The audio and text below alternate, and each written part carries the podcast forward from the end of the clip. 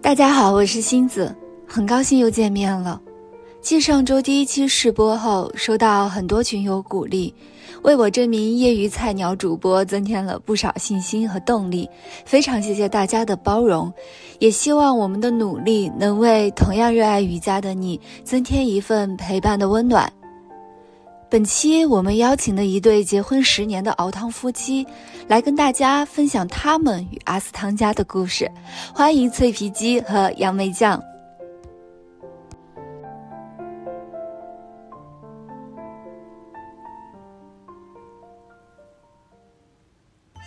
呃，大家好，我是杨梅酱的老公脆皮鸡啊，是一个多年的这个办公室的文案选手。大家好，我是脆皮鸡的老婆杨梅酱，然后，嗯，办公室从业者。听说两位结婚都有十年了，很好奇是谁带谁入的坑？然后是我老公带我入的坑，原因是他当时是一个两百多斤的胖子，很多运动他都无法进行，我就。我开始健身了，我就特别想拿它健身，尝试过跑步、骑车、打拳，就是大有氧的东西对它负荷会比较重。然后他他先自己走进了瑜伽教室，然后他觉得不错，我很神奇，觉得他觉得不错。我从很神奇的这个角度，然后我也站上了那个瑜伽垫子。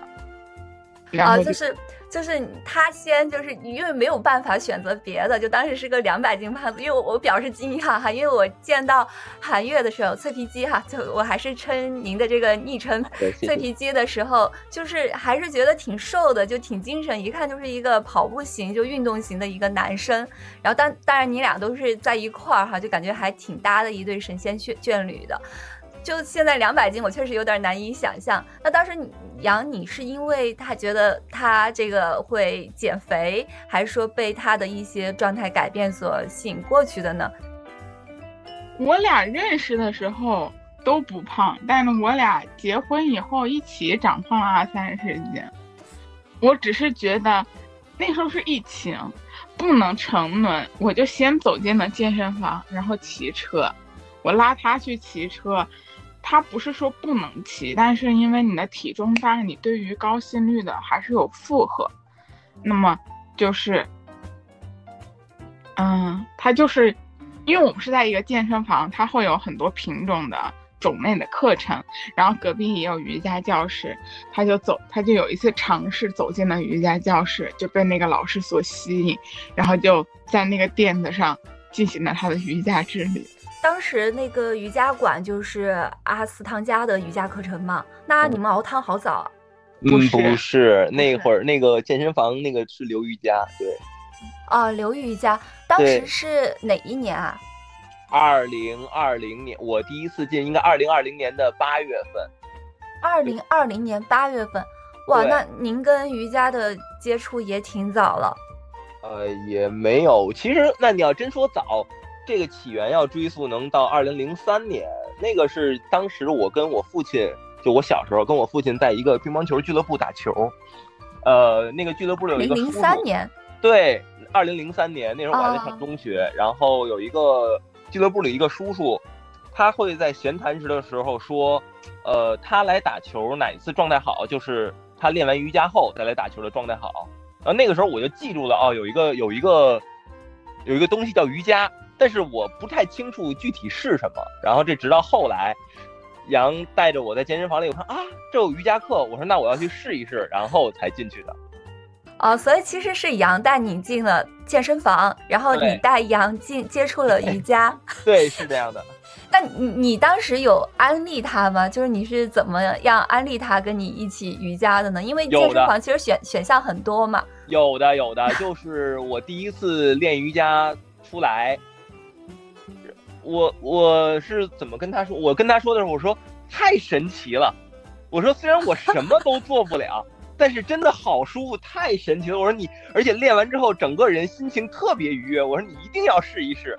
然后杨那个时候就就觉得说，因为他推荐我在那个健身房上过很多种课，我回来的反应基本上都是负面的。只有这一个是我主动进去，回来还一直在安利他，然后他就很稀奇说，说我其实自己也去过，没有你说的这么神奇呀。然后就他说那我再去试试，然后就跟着我试了好几次，逐渐逐渐的他也就开始了。哦，听起来真的很甜蜜。但那你们又怎么从刘瑜伽接触到阿斯汤加的呢？呃，这个是这样，还是那个健身房很神奇哈，就是缘分就是这样的。是二零二零年的十月十一月，当时我们健身房来了一位新老师，然后他要开一节，因为新老师上线呢，为了推广，就会有一节免费的公开课。那健身房的团课还是挺贵的，有免费的课吗，大家都愿意去上，我们就去了。那个时候，当时写的叫阿斯汤加基础课，其实我们根本不知道什么叫阿斯汤加，真的不知道，就是给朋友介绍的时候还得现百度查什么是阿斯汤加，给人讲，然后就去了。去了之后，就这么着就跟这个老师就结缘了，然后认识哦，原来这个是阿斯汤加，然后老师也会讲一讲东西啊，慢慢慢慢的才开始接触到这个这个练习。但我不是，我是第一次开明在我们那个免费课上。其实我上他的课的时候的感觉没有什么，因为我觉得我好多体式我做不到，我是一个比较僵硬的人。但是，我上瑜伽课吧，一直都是觉得挺舒服。但是其实我不知道我在练什么，因为你要知道有氧的话，它有一个很直接的给你看你你有你有消耗，你有出汗，呃，对你分泌内啡肽。但是瑜伽好像就是很平静，但是很舒服。但我看你们上课也会带一个那个呃苹果的那个手表，现在不带了。我自从那阿汤我就不带了。我我我只是 习惯带着，对 对。但是卡明那节课过得特别快，我好像不知不觉就把那个一个小时给上完了。然后他课后他有自己就是，嗯，应该是演示吧，我就被他的演示所吸引。我觉得跟健身房其他老师。做的都不一样，就是好自然啊，就像走路一样的自然。啊，所以就是那次课的体验课，感觉就是倒没有什么特别强的感触，但是对于老师这个课后的演示，觉得被惊艳到了。对，所以所以从那时候就开始熬汤了吗？没有，没有，真没有，因为老师，因为我我一直觉得有时候瑜伽哈，对于。呃，大部分的人来说，就是说直观一点，我会觉得在凹造型。包括之前我们在健身房，就一个 pose 摆超久，其实我好累哦，我不明白为什么摆那么久。我让凯明练，他说阿汤就一直跟我们强调是流动，而且他自己的演示就是像流水，像风，就是他非常的自然，他是在流动的。但当时我们。他跟我们说熬汤要早起的时候，我俩是不敢的。对，早起劝退了。对，因为呃，凯明老师他是晚上会休息的很早，所以呢，他不会接我们那个健身房的晚课，他都是白天的课。那像我们白天要搬砖呀，对吧？都是都市搬砖人，那就去不了。所以就在后来大概有小两年的时间吧，就只能是哪天说。放假或者哪天我们可能能临时早下班，然后也赶上他有课，就赶紧冲过去上一节，就这样。呃，我算过，我算过，大概是平均每两个月我能跟凯明老师见一次。对。哦，是这个样子。对。那，呃，那你们是后面就是在什么时候开始熬汤的呢？真正要说开始的这个契机是对，又是回到疫情，是二零二二年，就去年四五月北京。封城封控的时候，那一次呢，凯明老师在就在朋友圈发了一个他要办那个线上的阿斯汤加基础课的教学。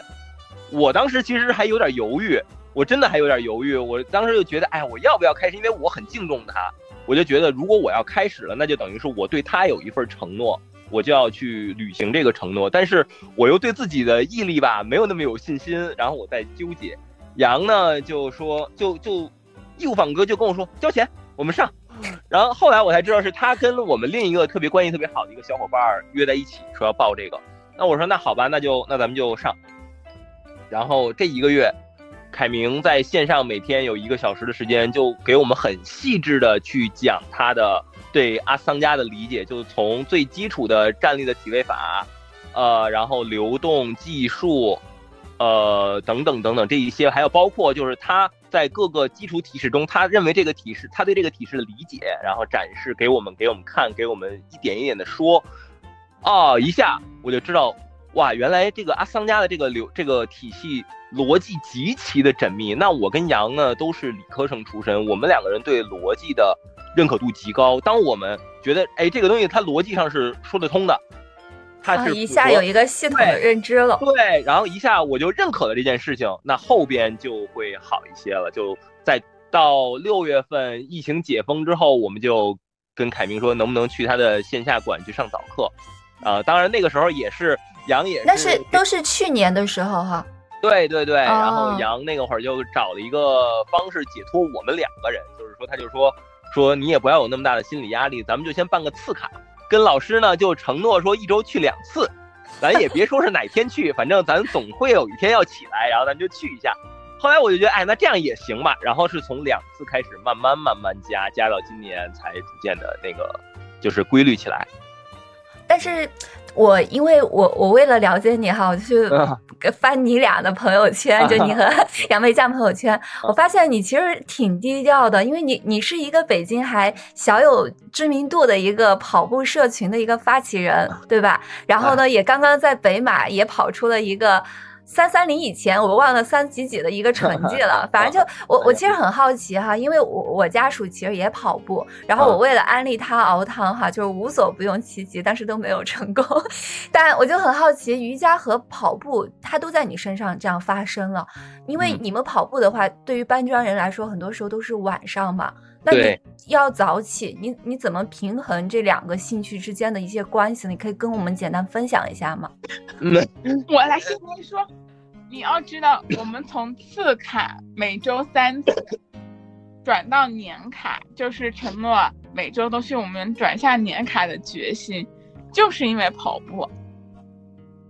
我跟韩月也是从，其实我们跑步跟瑜伽是同时进行的，也是从去年五月份才开始跑步的。然后呢，今年的三月是我俩的。重庆马拉松，我我等一下，我要我要提一个小问题，你们是去年五月份开始跑步，那韩月是从去年五月份开始从两百斤瘦到现在的这个体重吗？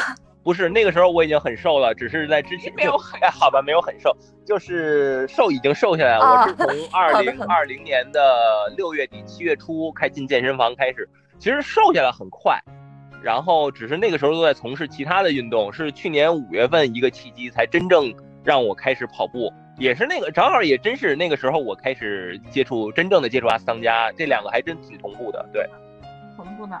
然后接着杨刚才的话题，就是我们两个人能变成规律练习，恰恰就是因为跑步，是因为三月份是我们两个人的人生的第一场正式的马拉松比赛，然后临到马拉松比赛的时候，杨就说说。那马拉松嘛，它是个早，是你要起很早的，你要大在大早上就要进呃上赛道的。他就说，那像我们老爱睡懒觉，这不行啊，说我们得早起，得坚持早起，得适应早起。于是他就 然后就被羊给带到了早课。对，羊说，反正我们要早起，那我们就在凯明那里办个期限卡，我们就坚坚持，因为这个期限卡坚持让我们早起去上早课。这样我们就能习惯倒逼一下自己。对对对，然后就真的就办了期限卡，从那个时候开始每天去，也不能叫每天去，但但是一周最起码要去个四五天。五天吧。呃，五天差不多，对，然后这样下来。那你觉得瑜伽就？阿斯汤加哈，对于跑步这边是有帮助的吗？因为其实你跑龄很短，但是我发现最近国内的一些赛事哈，大赛事，包括得得知就是后天你跟杨要一起飞海口参加那个岳山向海，是是这个比赛吧？也也也挺有名的。然后就各种知名的跑步比赛你都在参加，而且成绩都还不错。我就很很好奇，就这这两个当中有相互的助力吗？呃，当然有。其实我在我自己的自媒体上已经也无数次的和我所有的跑步圈的朋友们去建议我说，你们都应该要去练一练瑜伽。对，是真的是这样。他们两个人虽然看这这两种运动看起来是完全驳斥的，因为跑步是一个。要高心肺，然后瑜伽一大家一听起来好像应该是一个很比较安静的一一项运动，所以这好像不太能搭在一起。但实际上很多男生觉得瑜伽是一个女生啊，对，更有这种，对对对，但实际上不是这样的，真的不是，就是嗯，分享一个我的例子吧，就是我其实第一次。能接触到初级冥想，还不是在瑜伽中，是在跑步中。那就是我去年第一次跑二十公里以上的一个这么一个长较长距离的一次跑步经历。当时是因为朋友要带着我跑，我也给朋友承诺，我说我一定会跑完。所以那一天是没有退路的。但是我没跑过那么那么久那么长。到后半程的时候呢，我已经没有意识了，我就告诉自己说，我随着我自己的呼吸数数。我只要数够一千个数，我就一定就跑到终点了。然后我当反正我朋友带嘛，我就什么都不想，我就安安心心的跟着自己的呼吸数数，从一数到了一千，后来数到一千二百多。那一次是我真正说是第一次接触到所谓初级冥想啊，咱们现在说对。后来，嗯，从练习阿桑加之后再来看跑步，就是互有裨益吧。比如说我在跑步中，呃，那个学习到说怎么要送髋，什么叫送髋，或者是你的身体应该要保持一个什么角度，那理论是学会，可身体做不到，那怎么办呢？就在会在瑜伽中，在阿斯汤加中，我会找一个山式的时间，那么我去感受一下，哎，我的身体是从怎么对位的。那同样呢，就是如果我要是在跑步中。就是练一些包括力量训练或者是专项的一些灵活度训练，反倒在我在早课中阿桑加当中呢，像站立、腿上提等等的，我也发现我的稳定性就会变变好。对他们是会有互相的辅助作用的，相辅相成吧。我觉得后来这个事儿我也去问跟凯明老师沟通过，他说他给他的解答我还是觉得对挺对的。他就说都是练四肢胳膊腿儿，所以 对，所以肯定是有相通的，条条大路通罗马。嗯，殊途同归。然后我还想采访一下哈，你们夫妻俩一起熬汤，就中间有遇到过障碍啊或者困难之类的吗？比如说工作啊，或者是家人，就 whatever 都可都可以说。中途是否有过动摇或者坚持不下去的情况？就有没有想过放弃？嗯，最大的对，其实要说真的，完全放弃没有，因为我。真的很着迷这个瑜伽修行的这件事情，但是你说有没有过动摇？那肯定有。最直接的动摇就是真的好累，早上起不来。就早上你会想，哎呀，五点钟我要不再睡一会儿吧？然后那你再一睁眼可能就七八点钟，要不然或懒了就哎，反正这个点没起来，要不然今天不去了，那要不然明天也不去了。就这种会肯定是有的。因为因为你们现在赛前的训练其实还。挺紧张的，就据我了解哈，每次备赛，那你晚上就是这种备赛结束过后，就其实跟我们也情况很像哈，有时候加班都加到九十点，然后第二天早上的时候起来，你因为这个还情况还不太一样的是，你们这个体力上，第二天会选择再去早课的教室？当然会，其实心理上还是还是愿意要去的。除非特别特别大，连续几天特别大，你可能就有中间有一天不去，但是空完的第二天你就还是会去，对，就差不多了。而且这个调整是这样子的，就是你刚开始练习或跑步的时候，你的体能跟体力是没有那么强的，但随着你慢慢的练习，你的体力跟体能。他身体非常聪明，他的自动调节能力很强，他会随着你的调节而调节。我之前以为，因为去年冬天我就没有起来，但我今年冬天有跑步训练量的情况下，我反而早上还是起来了。虽然没有起到就是你们那么早，就是六点半能到馆里，大概七点钟我们也能到馆里，但是我们是六点多起来。然后六点半出门，七点也能到馆里，也能练两个半小时到八点半，大概就这样。一个半小时，一个半小时，对，这还是会还是会练，但是可能就是没有那么早。对，嗯，除这个早起的这个 困难之外，就其他还有吗？就是还有还有中间遇到过其他的一些，没有家人家人啊，也也都觉得都都很支持啊，也都觉得。包括工作上啊，家人还真的很支持。对，我我我父亲就是在我做任何的体育运动的时候，他都没有给予过特别正面的支持，他都是表示一副就是哎，你就练着玩吧这么一个状态。然后只有瑜伽，他会跟我说，他那次我跟他说我开始练瑜伽，他跟我说的是，那你一定要把这件事情坚持一辈子。哦，父亲对，所以他们是特别父亲也来自父亲的支持和鼓励。对对对对对。那我还想就最后想问一下，就是熬汤那么久过后，你们有什么感觉特别的一些变化啊，在自己身体上发生的吗？不管是身体的还是就是内在的一些认知上。